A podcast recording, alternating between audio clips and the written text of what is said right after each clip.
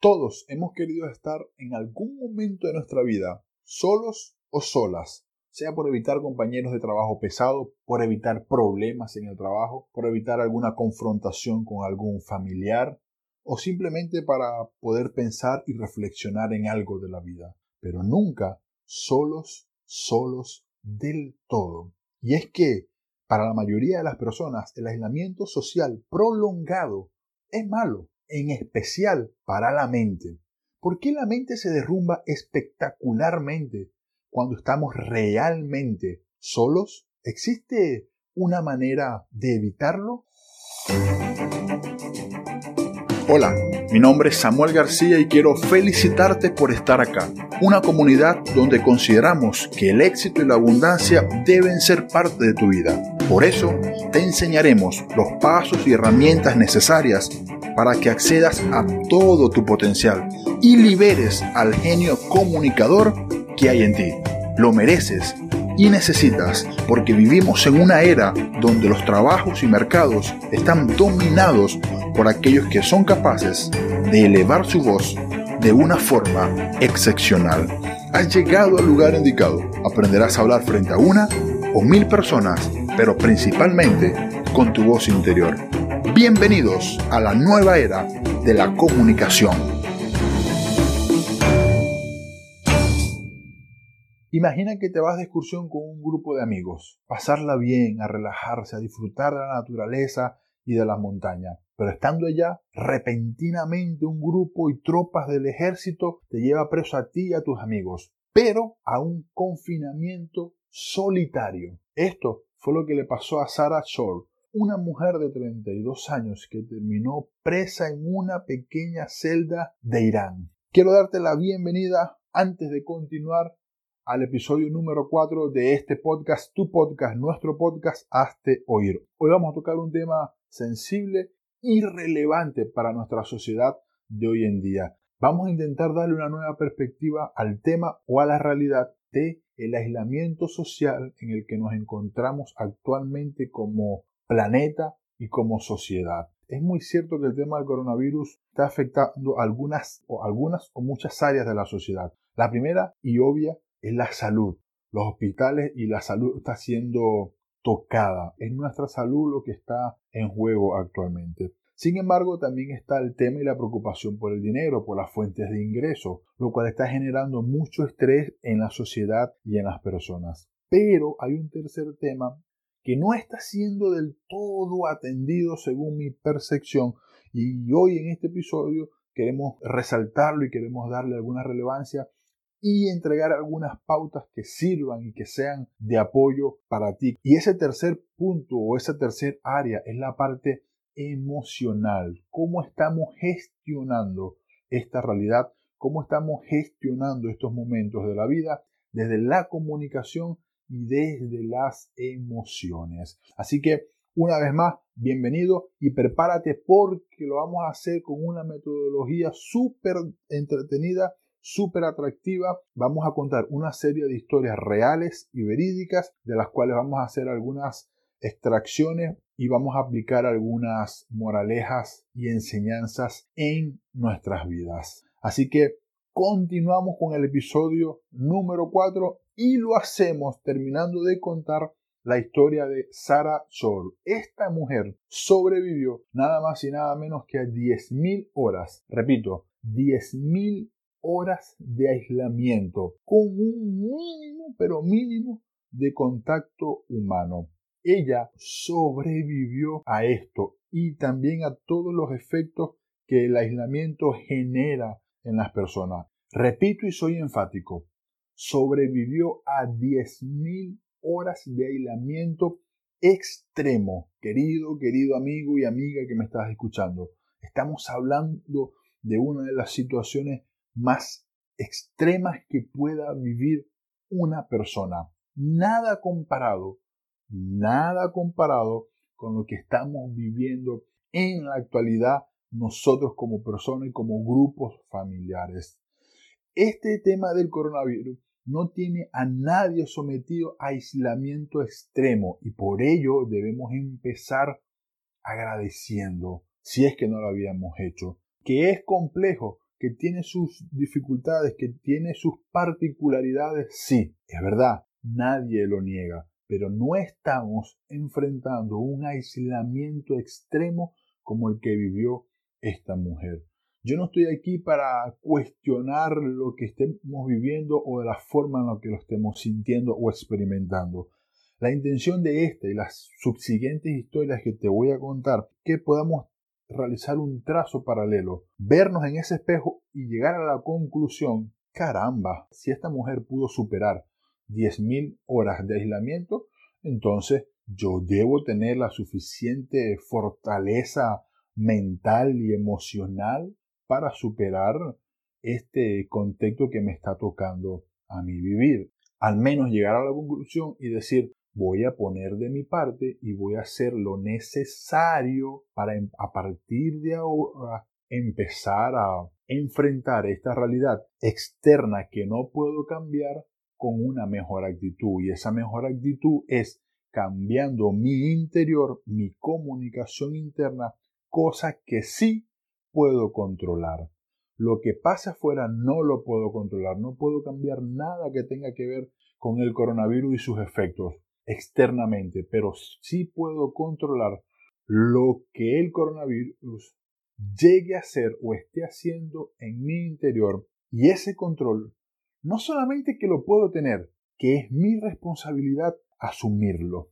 La ciencia ha podido demostrar que el aislamiento social genera una respuesta inmune extrema genera una catarata de hormonas del estrés. Es decir, cuando estamos sometidos a aislamiento social, el cortisol, que es la hormona del estrés, se libera en grandes cantidades. Y es por eso que hemos visto tantos videos graciosos y cómicos en las redes sociales del abuelo peleando con la hija, el papá peleando con la mamá, es decir, insinuando que la familia no se soporta.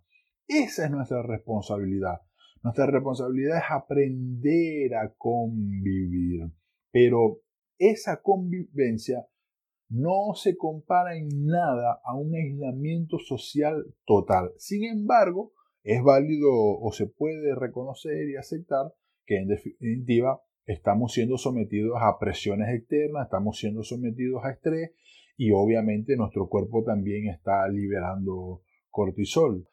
Y uno de los efectos negativos que genera la liberación de cortisol y otras hormonas del estrés en nuestro cuerpo es que terminamos perdiendo o alterando el sentido del tiempo. Por eso muchas personas actualmente se quieren acostar muy tarde o se quieren levantar muy tarde o quieren hacer cosas en horarios diferentes simplemente porque tenemos los horarios un poco alterados y esto es consecuencia del aislamiento en el que nos encontramos.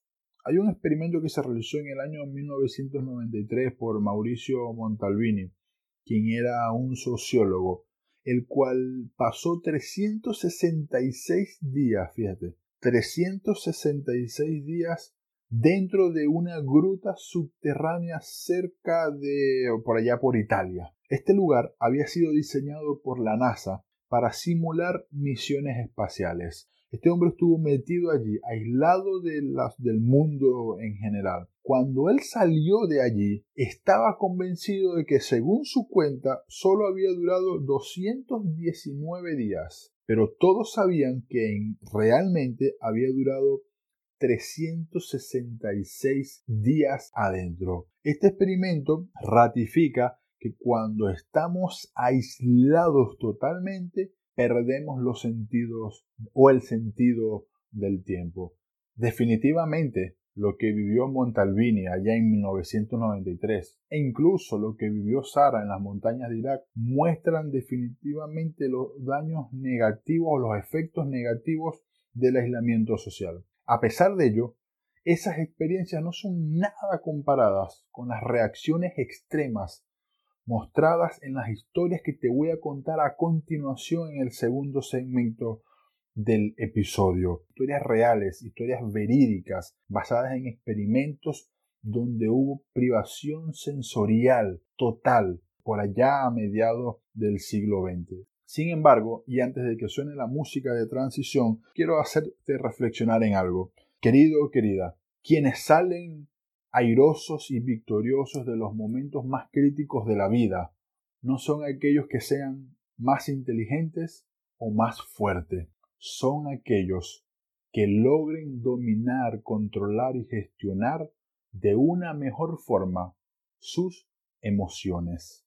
Y quiero que este episodio sea para ti un desafío personal de a partir de ahora tener control o gestión total en lo máximo posible de tus emociones de forma positiva, porque son estas las que te van a permitir avanzar en paso firme.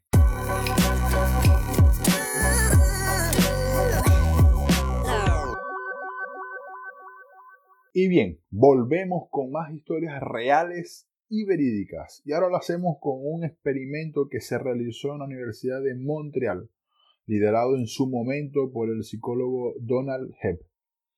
En este trabajo de investigación, los científicos pagaron a voluntarios, principalmente estudiantes de la universidad, para que pasaran días e incluso, si era posible, semanas aislados en cubículos a prueba incluso de ruidos y privados de cualquier, pero cualquier contacto humano significativo. ¿Cuál era el objetivo? Reducir la estimulación sensorial al mínimo y ver el comportamiento de los estudiantes o de todas las personas que fueran parte del experimento cuando no sucedía absolutamente nada se redujo al mínimo lo que ellos podían sentir, ver, oír y tocar. Y me gustaría que por algún segundo pudieras imaginar esto, que no puedas sentir nada, ver nada, oír nada o tocar algo. Absolutamente nada. Fue tan sorprendente los efectos o las reacciones de los estudiantes que solamente pasaron unas horas y ya, ya estos estaban increíblemente impacientes. Necesitaban, ellos necesitaban algún tipo de estimulación. Tanto así que comenzaron a hablar, cantar, recitar poesía, canciones, para romper la monotonía, porque no soportaban el estado de cero estímulo, no lo soportaban. Los investigadores esperaban, como ya te había dicho, observar a los sujetos durante varias semanas, imagina, semanas. Pero la prueba fue acortada, tuvo que ser acortada porque se veían exageradamente angustiados. Definitivamente no podían continuar. Al finalizar el experimento, el psicólogo a cargo, Donald Hepp, hizo una declaración que te quisiera compartir en esta hora. Dijo, ver en tu propio laboratorio que con solo retirar por unos días estímulos visuales, auditivos y táctiles a un universitario sano en plenitud, puedes alterarlo hasta lo más profundo de tu ser, es algo completamente increíble. Todo experimento científico quiere responder alguna pregunta. Y la pregunta que se hacía en estos científicos era ¿por qué el cerebro se comporta así al estar privado de los sentidos. Hoy en día nosotros en nuestra cuarentena actual estamos privados de muchas cosas. Sin embargo, es preciso reconocer que no estamos privados de los sentidos. Seguimos viendo, escuchando, podemos escuchar música, tenemos internet, tenemos dispositivos de comunicación, nos conectamos todos los días a algún live en Instagram, en Facebook, alguna transmisión, Netflix, películas, trabajo, todo, teléfono, mensajería, WhatsApp, todo. Así que por muy aislados socialmente que nos encontremos, no estamos privados de nuestros sentidos. Sin embargo, los científicos querían responder la pregunta, ¿por qué el cerebro humano se comporta así al estar privado de los sentidos? Los psicólogos cognitivos que participaron del experimento y los psicólogos de la actualidad creen que la parte del cerebro encargada de las tareas continuas, como es la percepción sensorial, porque todo el tiempo estamos percibiendo información del exterior a través de nuestros sentidos, está acostumbrada a atraer a una gran cantidad de información, sea visual, auditiva, es decir, nuestros cinco sentidos están constantemente sometidos a un flujo de información continua que no para.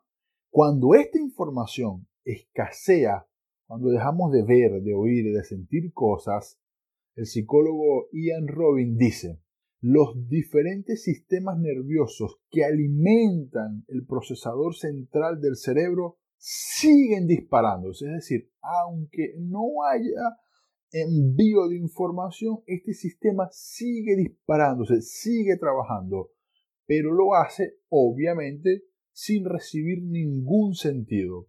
Entonces, aquí es donde está el problema del asunto, el meollo, entonces luego de un tiempo el cerebro por sí solo empieza a darle algún sentido, a buscarle un patrón.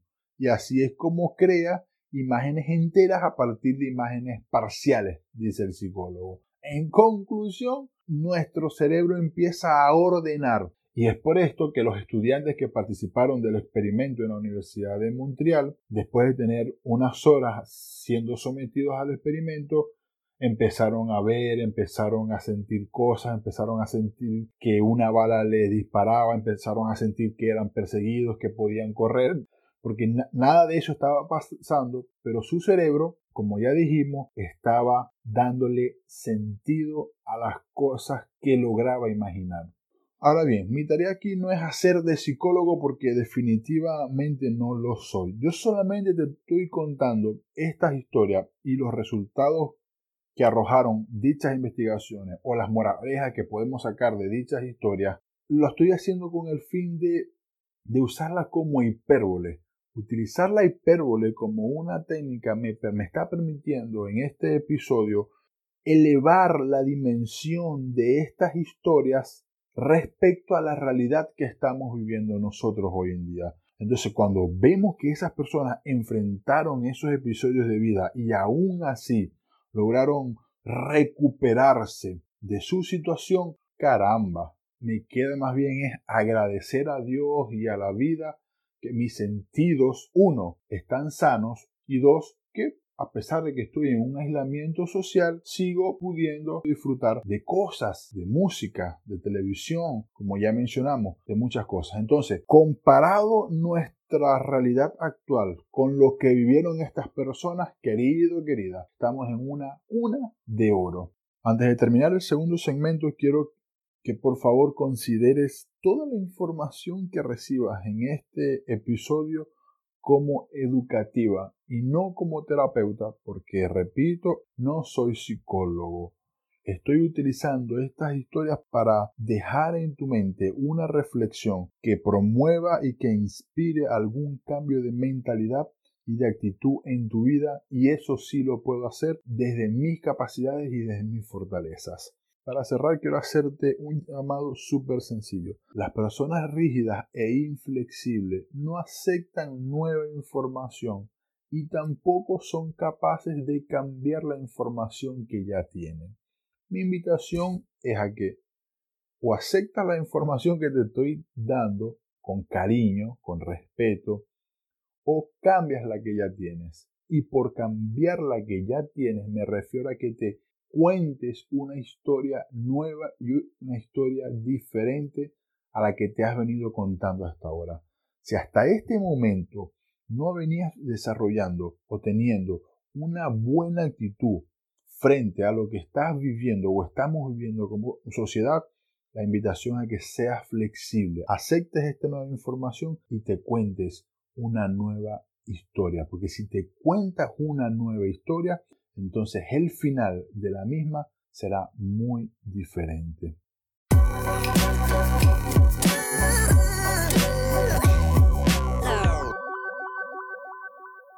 ¿Pueden algunas personas lidiar con el aislamiento mejor que otras? Los científicos tienen pocas respuestas concretas y directas, es decir, es una pregunta difícil de responder, pero al menos existen historias y experiencias de individuos que lo superaron y que no sucumbieron al aislamiento. Y son las historias que te voy a contar a continuación. La primera de ellas es la de un senador de los Estados Unidos, hombre de guerra, un militar, que fue prisionero en la guerra de Vietnam. Fue finalmente liberado y hay unas palabras registradas de él que te quiero compartir. Este hombre, John McCain, dice lo siguiente al respecto de la soledad. La soledad es algo terrible, dice. Destroza tu espíritu y debilita tu resistencia más efectivamente que cualquier otra forma de maltrato. La desesperación es inmediata y es una excelente rival. La mayoría de las personas que estamos enfrentando este aislamiento social lo estamos haciendo dentro de un núcleo familiar, sea familias de dos, de tres, de cuatro, de cinco, pero lo estamos haciendo dentro de un grupo familiar. Sin embargo, hay muchas personas en el mundo que lo están haciendo solas porque no tienen familias o porque están lejos de su familia. Desde aquí, a todas y cada una de esas personas, envío mi sincero deseo de que Dios pueda alcanzarte y pueda darte consuelo y fortaleza en medio de estos momentos y en medio de estas situaciones. Y que al igual que este hombre de guerra, John McCain, salió airoso y victorioso de esa situación, tú también lo puedas hacer. Somos seres humanos controladores y que queremos darle una explicación y un sentido lógico a todas las cosas que suceden en nuestra vida y en nuestro entorno. De alguna u otra forma el mundo se nos pone de cabeza cuando no logramos conseguir alguna razón, alguna razón, ya sea por un bien superior, algo de la deidad divina espiritual, o por algún sacrificio o algún error humano, pero necesitamos encontrar una explicación. Bien, la historia que te voy a contar a continuación tiene relación con un grupo de personas que sí tenían una explicación clara y concreta de por qué les había pasado lo que de por qué les había pasado lo que les pasó. Y es la historia estremecedora de los 33 mineros chilenos que quedaron atrapados en la mina de San José. Estos hombres, 33 hombres que un día estaban haciendo su trabajo con normalidad y quedaron atrapados nada más y nada menos que a más de 700 metros de profundidad debajo de la tierra. ¿Tú puedes imaginar esto? Probablemente no, solo bueno, solo lo puedes imaginar. Pero estamos hablando de 700 metros de profundidad y allí quedaron en aislamiento total del mundo. No por un día, no por 20 días, no por una cuarentena, quedaron atrapados allí por 69 días continuos. Eso sí que es un aislamiento. Y la razón, pues la mina ya venía con algunos problemas. Al parecer, las personas responsables no escucharon e hicieron que siguieran trabajando en la mina. Pero la razón no es el foco de este, de este tema. El punto es que esas personas permanecieron allí encerradas, atrapadas, aisladas por 69 días continuos. Querido, vuelvo y repito el tema de la hipérboles. Sobredimensionemos eso y cuando lo contrarrestemos o demos ni siquiera lo sobredimensionemos, démosle la dimensión correcta a esto y, y comparemos eso con lo que estamos viviendo actualmente nosotros y nos vamos a dar cuenta que nuestra situación actual es muy probablemente menos grave que la que vivieron esas personas. Si no estás de acuerdo con esto, te invito a hacer un juego de roles. ¿Cambiarías tú tu posición actual con la posición de aquellas personas que quedaron encerradas en aquella mina? Si tu respuesta es no, es porque definitivamente ellos estaban en una peor situación de la que, de la que estamos nosotros actualmente. Estamos llegando al final de este episodio. Quiero preguntarte hasta aquí, ¿qué has podido aprender de estas historias de resistencia y desesperación? Pienso que lo obvio es que como regla general o como patrón, como patrón común, factor común de estas historias, que definitivamente los seres humanos, tú, yo, todos nosotros, cuando nos separan de las demás personas, somos considerablemente inferiores. Y de alguna o de otra forma nos encontramos en relativa desventaja. ¿Por qué? Simplemente porque somos seres sociables, porque necesitamos el contacto físico, porque necesitamos vernos, abrazarnos, tocarnos, incluso discutir, pero necesitamos ese contacto, repito, porque somos seres sociables. Bien lo dice el escritor Thomas Carley.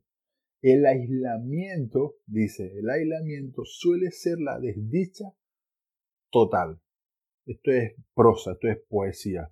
Lo escribe. El aislamiento suele ser la desdicha total. Sin embargo, no te voy a dejar ir de este episodio con un pensamiento triste o negativo. También podemos valorar, también podemos valorar el aislamiento de una forma positiva. Fíjate, los psicólogos que estudian cómo superar el aislamiento han aprendido muchísimo de los exploradores y montañistas solitarios. Yo he hecho excursión, yo he hecho excursión, he subido a montañas de más de 3.000, 4.000 metros de altura y cuando uno está ya en esas alturas, de verdad hay soledad. Pero yo lo he hecho en grupo, yo he ido con un grupo de personas, así que finalmente no hay soledad. Si bien es, si bien es un lugar muy solo, yo nunca he estado solo pero hay montañistas y excursionistas que van 100% solos a la montaña, es decir, se someten a una soledad voluntaria. Entonces, los psicólogos han estudiado estas personas y estos comportamientos y han encontrado algunas respuestas. O sea, es decir, los psicólogos han aprendido de los excursionistas y de los montañistas. Y es que finalmente la carencia social a la que se someten por estar allá días, porque duran días, no es una cosa de uno o dos días, duran tres semanas, cuatro semanas, cinco semanas en las montañas, la carencia del contacto social es sustituido por la naturaleza. Entonces, esa necesidad social a la que todos somos sometidos, ellos estando allá arriba en la montaña, la sustituyen de forma efectiva al disfrutar de la naturaleza. ¿Por qué te cuento esto, querido o querida? Porque la invitación, la invitación final a la que te quiero llamar es a que de una u otra forma puedas lograr encontrar un sustituto efectivo a todo lo que no estás teniendo actualmente. Me explico. Cuando no estábamos en cuarentena salías a hacer tus actividades 100% normal. Esas actividades que llenaban tus espacios, tus horarios y que llenaban tu alma y llenaban tu corazón. Hoy que no puedes hacer todas esas actividades, al menos de igual forma, necesitas encontrar una actividad que puedas hacer en tu hogar, en tu casa, donde sea que te, donde sea que te encuentres, que pueda sustituir de forma efectiva aquello que ya no tienes. Esa es la tarea para la casa encontrar sustitutos efectivos. Antes hacía esto en este horario, ahora en ese mismo horario, ¿qué puedo hacer? Y así ir sustituyendo una cosa con la otra. Y para finalizar el episodio de hoy, desde aquí, desde este lado del micrófono, quiero decirte, querido, querida, es posible en medio de esta cuarentena, en medio de cualquier soledad que la vida te haga enfrentar, es posible conectarse contigo mismo y encontrar consuelo más allá de nosotros. Porque más allá de nosotros, trascendiendo nuestra forma humana, siempre estará un Dios que no importa dónde tú te encuentres, no importa en qué condición tú te encuentres, Él será capaz de alcanzarte, de llegar hasta donde tú estás y darte la fuerza necesaria para salir adelante, darte el ánimo necesario para salir adelante.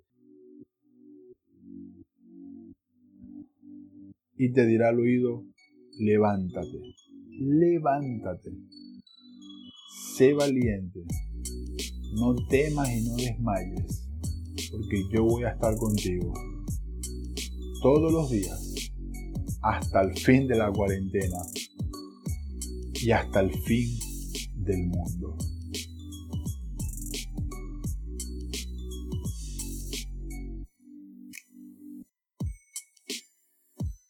Este episodio fue auspiciado por Crossville Academy, oratoria y coaching. Donde sea que te encuentres, deseo para ti fe, valor y entusiasmo. Y nunca olvides que eres capaz de mucho más.